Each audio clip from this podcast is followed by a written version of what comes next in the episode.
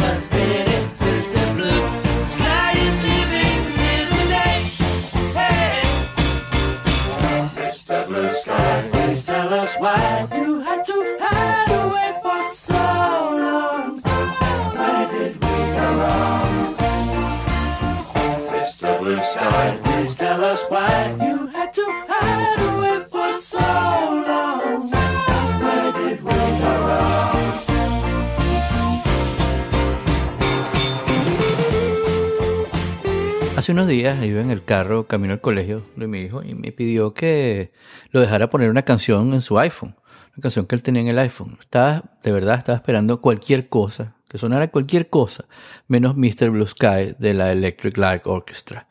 Luego de mi mirada sorpresa, preguntó que si los conocía. Me miró como que, bueno, ¿y qué? ¿Por qué me miras así?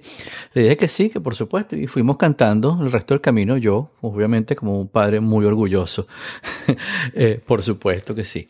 En estos días, además, me acordé que eh, me hizo eso recordar que está de moda una especie de reto en las redes sociales, que se trata de poner todos los días durante 10 días 10 discos que te hayan influenciado, uno por día obviamente, discos que te gusten mucho sin poner mucha explicación.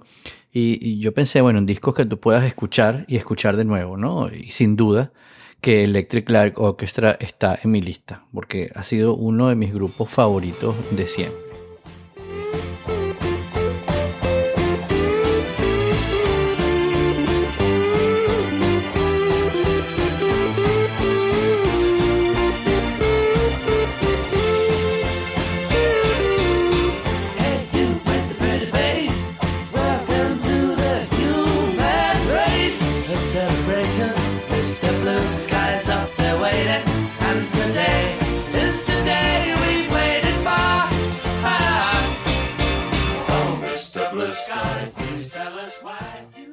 Cuando la Electric Light Orchestra se formó, fueron criticados muchas veces como una banda que quería ser como los Beatles, que copiaban a los Beatles, según muchos críticos.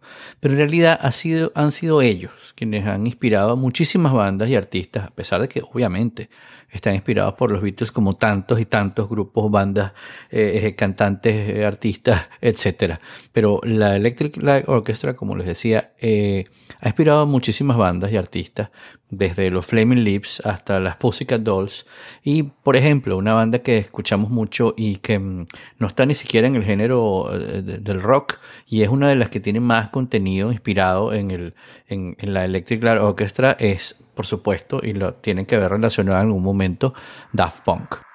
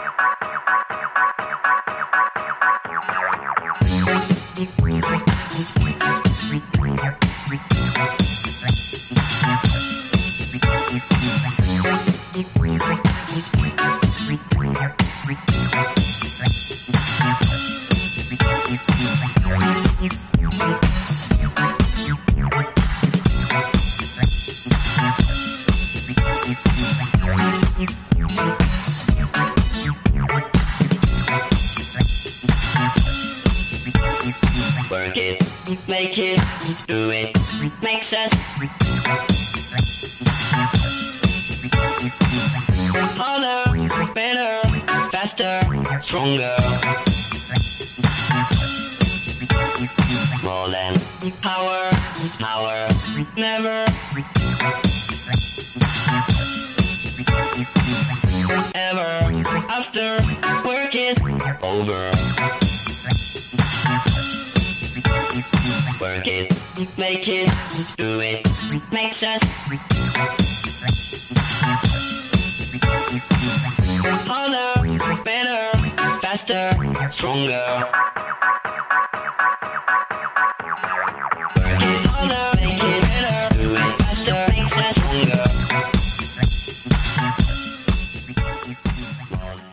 Ajá, pero ¿cómo comenzó esta banda?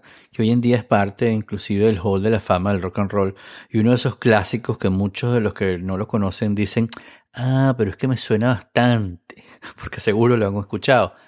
Y bueno, a finales de la década de 1960, Roy Wood, que era guitarrista, vocalista y compositor de un grupo llamado The Move, eh, tuvo la idea de formar un nuevo grupo que usara violines, chelos e instrumentos de viento para dar a su música un sonido clásico, como de música clásica, de cámara, ¿no? Para de alguna manera recoger el testigo, entre comillas, que dejaron los Beatles en el rock, como para llegar al siguiente nivel. Jeff Lynne, que era el líder de un grupo llamado The Idol Race, se sintió atraído por esa idea y en enero de 1970 se unió a ese proyecto. El 12 de julio de 1970, ese mismo año, Wood y Lynn grabaron la primera canción de la que sería entonces la Electric Light Orchestra, la obertura 10538, compuesta por Lynn y a la que le añadieron varias pistas de violonchelo. El álbum resultante, que se llamaba igual The Electric Light Orchestra, fue publicado en 1971 en el Reino Unido.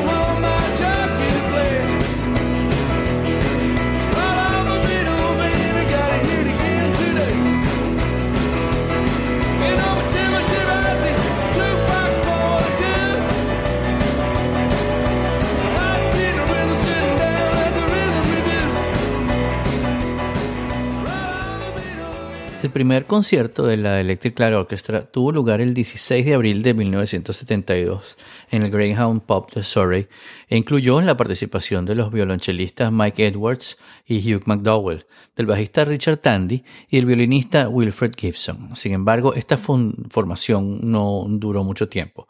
Craig abandonó el grupo y al poco tiempo Wood y Lynn comenzaron a sufrir tensiones debido a problemas con el representante y con una gira que hicieron por Italia que no había salido del todo bien por problemas con el sonido de los instrumentos de cuerda. Debido a esto, Wood, Hunt y McDowell abandonaron el grupo durante las sesiones del segundo álbum y fundaron un grupo llamado Wizard.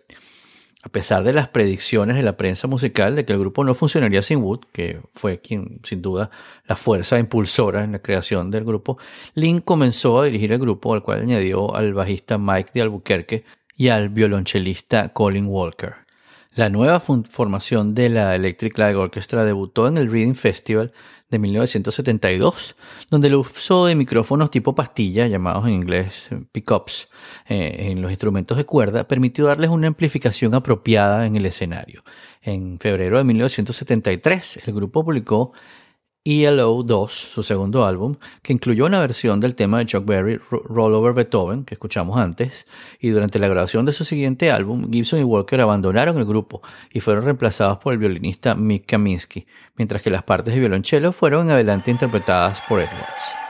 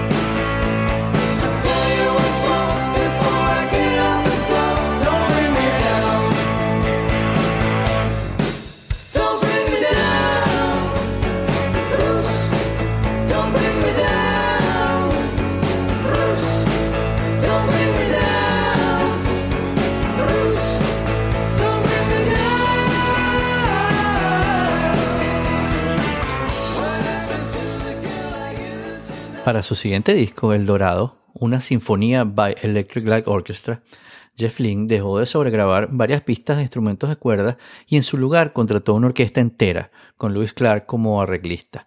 El primer sencillo, Can't Get It Out of My Head, fue el primer top 10 del grupo en los Estados Unidos, mientras que El Dorado se convirtió en el primer trabajo del grupo certificado como un disco de oro.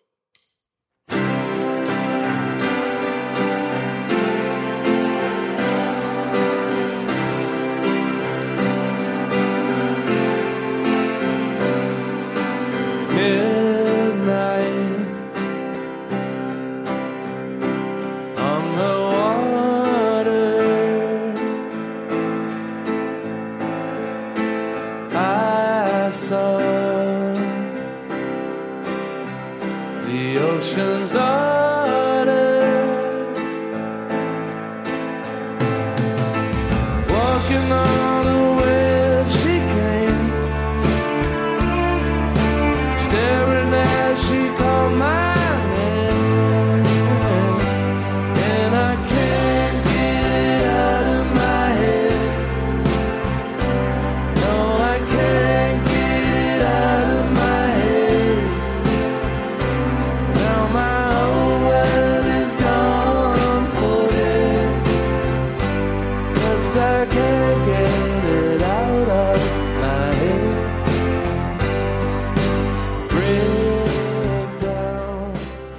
Durante la grabación del Dorado, de Albuquerque abandonó el grupo para pasar más tiempo con su familia, por lo que el bajo del álbum fue interpretado por el propio Lynn. Tras su publicación, Lynn contrató a Kelly Crooked como bajista y reemplazó al violonchelista Mike Edwards por Melvin Gale. La formación se estabilizó a medida que la banda alcanzó un sonido más accesible y se consolidaba como una atracción en el circuito de estadios y arenas en los Estados Unidos. Además, apareció en cuatro ocasiones en el programa de televisión The Midnight Special entre 1973 y 1977, más que cualquier otro grupo en la historia de la serie. Entre tanto, el grupo publicó Face the Music en 1975, que incluyó los sencillos Evil Woman y Strange Magic, cuyo tema instrumental de apertura, Fire on High, fue usado como música de fondo en varios montajes de CBS Sports.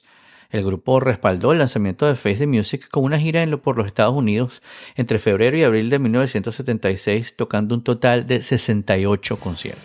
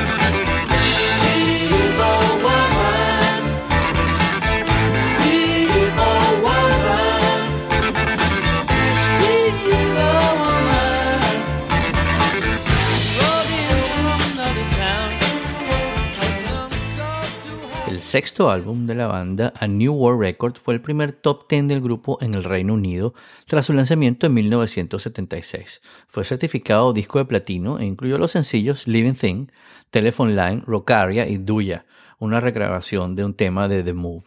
El álbum fue acompañado de una gira estadounidense entre octubre de 1976 y abril de 1977, con un descanso en diciembre en el que tocaron en los American Music Awards.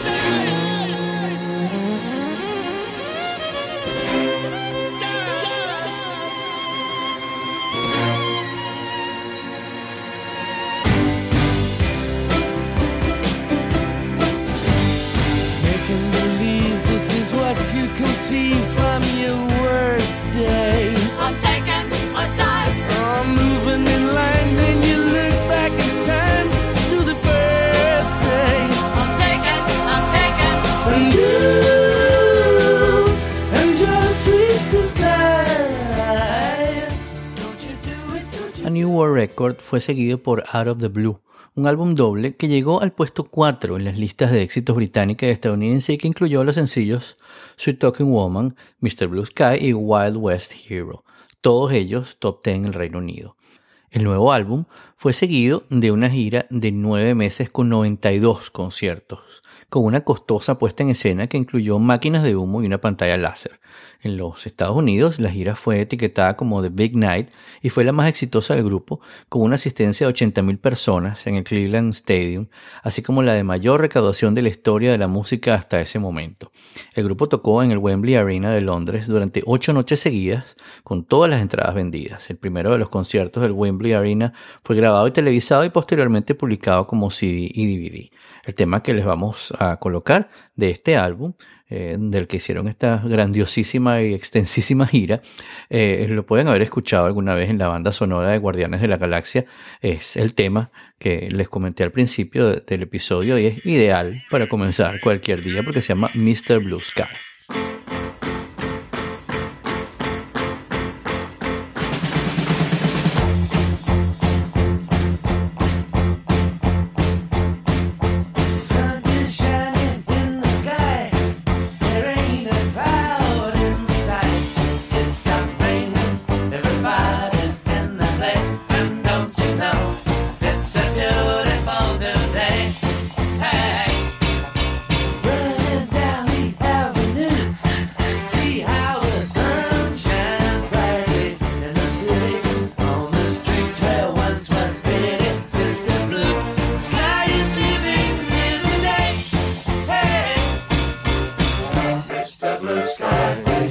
Us why you had to hide away for so long. Where did we go wrong? Mr. Blue Sky, please tell us why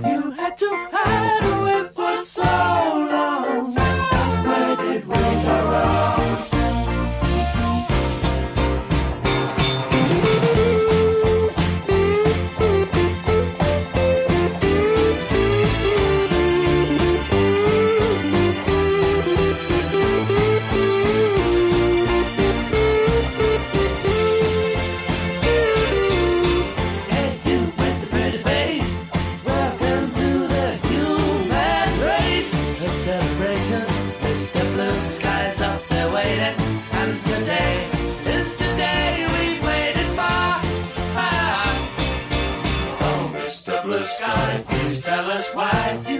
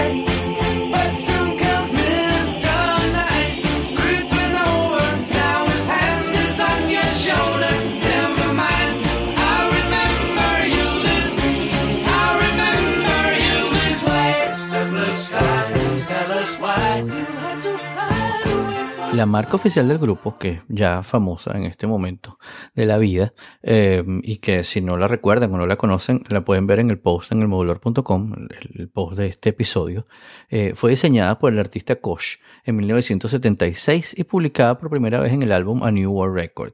El diseño está basado en una jukebox, en una, en una rocola Wurlitzer de 1946 del modelo 4008. Fue incluido en la portada de varios álbumes del grupo en distintas formas y así para la portada de Out of the Blue la marca fue convertida en una estación espacial en una imagen que se consolidaría como la seña de identidad del grupo.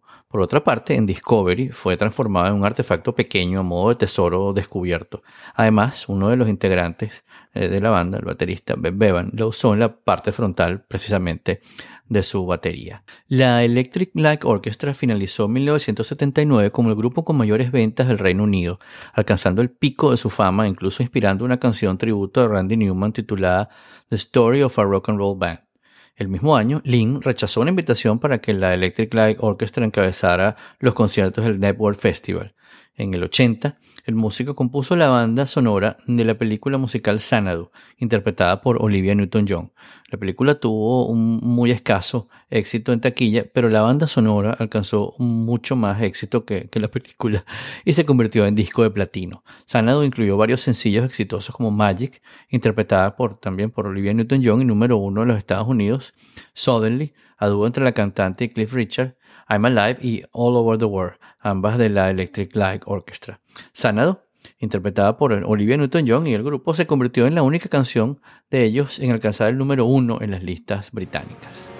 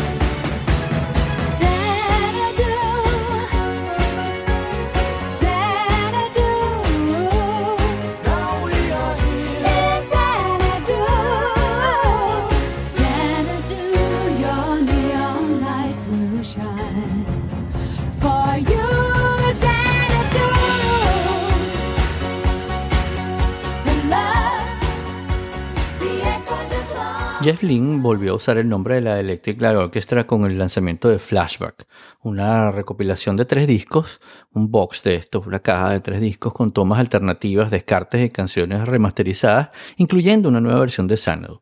En 2001 publicó Zoom, el primer álbum del grupo desde 1986. Y aunque fue eh, comercializado como un álbum de la Electric Light Orchestra, el único miembro del grupo en regresar con Lynn fue Richard Tandy, que tocó en una sola canción. El álbum contó también con invitados musicales como George Harrison y Ringo Starr, pero obtuvo un muy escaso éxito comercial al alcanzar solo el puesto 34 en la lista británica de los UK Album Charts y el 94 en la Billboard 200. Tras el lanzamiento de Zoom, Lynn reformó la Electric Light Orchestra con nuevos miembros y programó una gira precedida de dos actuaciones en el programa de televisión de VH1 Storytellers y en el CBS Television City de PBS, publicado en el DVD Zoom Tour Live. Sin embargo, la gira programada fue cancelada debido a la escasa venta de entradas. Además de trabajar en el estudio, Lynn volvió a tocar en directo casi una década después de cancelar su última gira. El 12 de noviembre de 2013 tocó con Richard Tandy bajo el nombre de Jeff Lynne and Friends los temas Living Thing y Mr. Blue Sky en el Hammersmith Apollo dentro del concierto benéfico Children in Need Rocks. Eh, tras el concierto, el presentador Chris Evans de la BBC Radio 2 Radio 2 preguntó a sus oyentes si querían ver un concierto de la Electric Light Orchestra y como resultado las 50.000 entradas del festival In a Day eh, organizado por la BBC Radio en el Hyde Park de Londres, con Lynn ofreciendo su primer concierto en años, se vendieron en 90 minutos. Bajo el nombre de Jeff Lynn, eh, de, de la Electric Light Orchestra de Jeff Lynn, Lynn y Tandy estuvieron respaldados por la banda del concierto Children in Need, liderada por Mike Stevens y por la BBC Concert Orchestra. El 10 de septiembre de 2015, Lynn anunció la publicación de Alone in the Universe, el primer álbum de la banda en 15 años. El lanzamiento fue precedido al sencillo When I Was a Boy, que fue publicado en streaming. Fíjense cómo la banda fue evolucionando con el tiempo. En noviembre de 2016, eh, la, la Electric Light Orchestra de Jeff Lynne fue galardonada como banda del año en los Classic Rock and Roll of Honor Awards. En octubre de ese año eh, ya había sido nominado por primera vez para ser parte de la cohorte a ser incluida en el Rock and Roll Hall of Fame en mil- 2017 y el 20 de diciembre de ese año fue anunciado que sí, que por supuesto que serán incluidos. Así que bueno, nos vamos a despedir con este, que fue el primer tema que yo escuché de la Electric Light Orchestra y que es uno de sus clásicos que seguramente han escuchado. Se trata de una versión en vivo en Glastonbury de Telephone Line.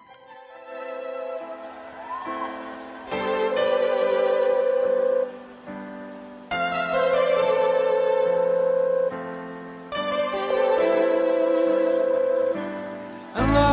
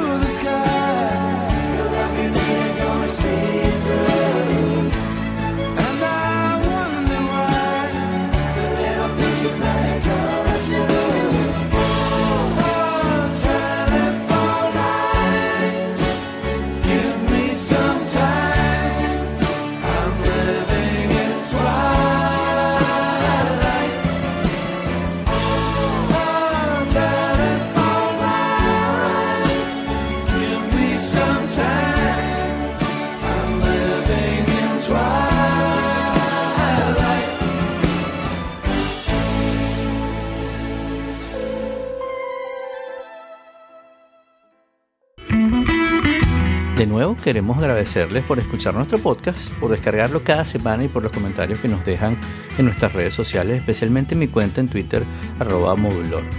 También les recordamos que publicamos un nuevo episodio todas las semanas que pueden enterarse de primero suscribiéndose al podcast en iTunes, Overcast, Google Music o en su reproductor de podcast favorito, así como registrándose en nuestra lista de correo entrando en todo.elmodulor.com.